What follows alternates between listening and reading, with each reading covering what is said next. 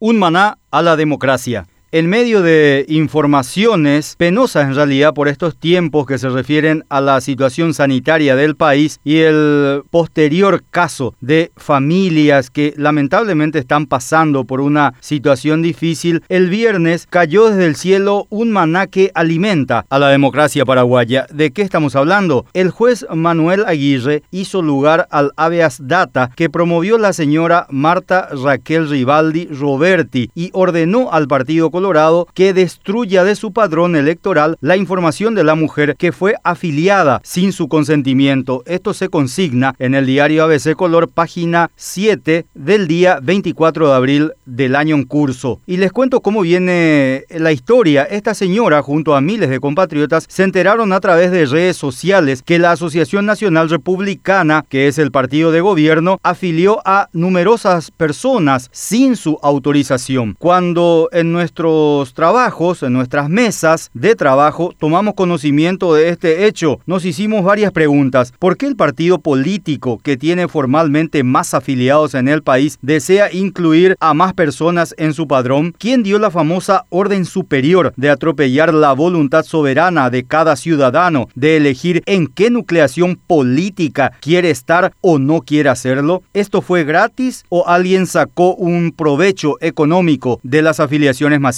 Varias son las preguntas, como esta por ejemplo, ¿cuál fue la respuesta formal e institucional del Partido Colorado ante las quejas de los afectados? Se supone que el presidente del Partido Colorado, en este caso el diputado Pedro Aliana, cartista, debió salir públicamente a pedir disculpas por este hecho o por un involuntario error de tipeo, podían decirle, o ordenar, digamos, algún sumario administrativo, al menos para disimular, y prometer soluciones rápidas que no implique pérdida de tiempo y de dinero al afectado, es decir, algo online, pero no fue así. Le enviaron al frente a un funcionario administrativo quien recomendó que personalmente se haga el trámite en la ANR, aquí en Asunción, aunque el afectado viva en el Chaco. Obviamente, varios se tomaron la molestia de ir hasta el Partido Colorado con copia de cédula en mano, una nota donde solicita la eliminación del padrón en la ANR, pero felizmente María Raquel recurrió a la justicia bajo el patrocinio de dos abogados para exigir la desafiliación. El juez Aguirre dio trámite a la acción y como, digamos, de alguna manera le hizo decir al Partido Colorado que le retiren a la señora del padrón. La ANR, ¿qué le contestó? Le dijo, no, la persona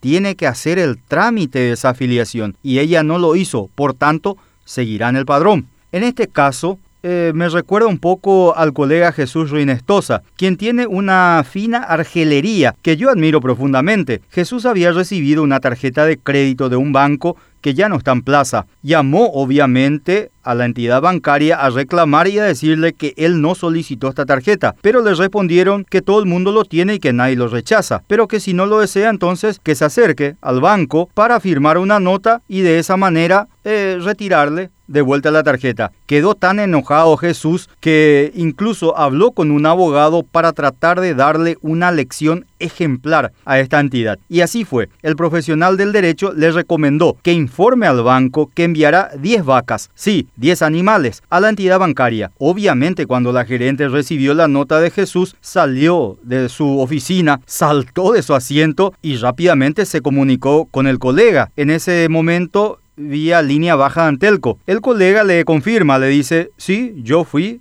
el que envíe la nota y yo le voy a enviar las 10 vacas. Y la gerente le dice, yo no pedí sus vacas. Y el colega le dice, yo tampoco pedí su tarjeta. Entonces, solución salomónica. Ambos retiraron, uno la tarjeta y el otro las vacas. Y ante esa negativa de la ANR de borrarle del padrón de oficio, el juez Aguirre entendió el derecho de la ciudadanía y le dio una paliza con su resolución al partido de gobierno. Lentamente vamos caminando hacia una democracia. Se hizo justicia.